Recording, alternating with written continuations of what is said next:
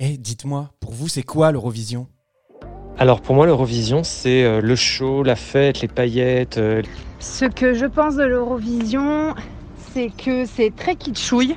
J'ai toujours le bon souvenir euh, de, bah, de regarder des soirées Eurovision avec des copains et des copines. C'est euh, l'occasion de passer une super soirée entre potes, euh, mais aussi euh, ben, critiquer euh, les chanteurs, les chanteuses, les groupes euh, et les costumes qui s- parfois sont bien kitsch. Pour moi, euh, l'Eurovision, c'est un truc euh, super ringard. euh, J'ai jamais regardé, en fait. L'Eurovision, bah évidemment j'adore, entre amis, devant la télévision, où euh, toute l'Europe se rassemble pour fêter la musique, pour fêter la vie, la diversité. C'est vraiment, vraiment un grand, grand moment euh, chaque année. plutôt drôle à regarder. Ça vous donne une bonne analyse euh, géopolitique souvent euh, de l'état de- du continent européen.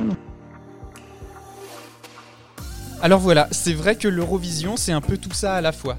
Mais qui a eu l'idée de rassembler les Européens autour d'un concours de chant Pourquoi est-il aujourd'hui développé au-delà des frontières européennes Et dans quel but Comment a-t-il évolué depuis les années 50 Voit-on vraiment des enjeux géopolitiques se dessiner autour des votes ou au contraire, les notations restent-elles sévères mais justes au regard de certaines prestations que l'on adore critiquer eh bien oui, avec Quentin et Vincent, nous allons essayer d'apporter des réponses à ces questions avec raison et humour. J'espère que ce podcast vous plaira. Je m'appelle Thomas, bienvenue dans 12 points. Finally, our 12 points go to Our 12 points. the 12 points. The 12 points Nos 12 points. 12 points. go to. Go to. Go to Malta, Estonia, Iceland.